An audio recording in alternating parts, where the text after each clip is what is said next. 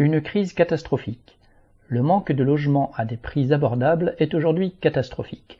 On compte plus de 2,4 millions de demandes de logements sociaux et jamais ce chiffre n'a été aussi élevé.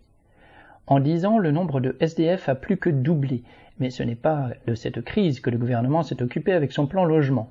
Les promoteurs immobiliers mènent en effet campagne auprès de l'État pour obtenir son soutien financier.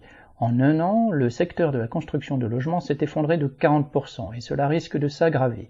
Depuis plusieurs mois, la moitié des contrats de vente de logements neufs sont annulés contre 1 sur 10 habituellement.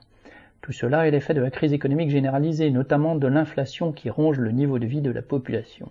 Beaucoup de ceux qui avaient des projets d'installation doivent y renoncer parce qu'ils n'en ont plus les moyens, d'autant plus que les banques ne prêtent plus qu'à des taux élevés. C'est à ce problème-là que le gouvernement va consacrer l'essentiel de l'argent de son plan logement en annonçant le rachat par des institutions publiques de dizaines de milliers de logements neufs.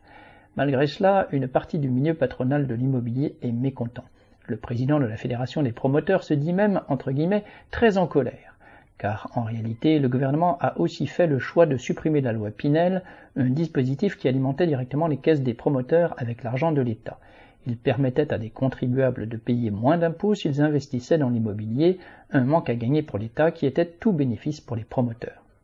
Ce micmac fiscal aura tout de même duré presque dix ans, mais si aujourd'hui le gouvernement y met fin, ce n'est pas pour utiliser l'argent ainsi économisé pour construire des logements sociaux.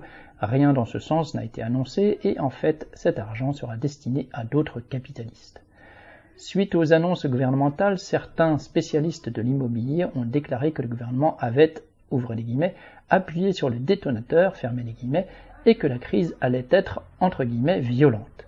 Une conséquence du plan logement sera peut-être que des chantiers seront mis à l'arrêt et que des travailleurs du bâtiment se retrouveront en masse sans emploi. En tant que travailleurs, comme en tant qu'aspirants au logement, les plus pauvres paieront ainsi la guerre économique entre capitalistes. L'intérêt général réclamerait que les grands groupes du bâtiment et les promoteurs soient contraints de construire à prix coûtant les logements qui manquent, il faudra que les travailleurs eux-mêmes le leur imposent. Pierre Royan.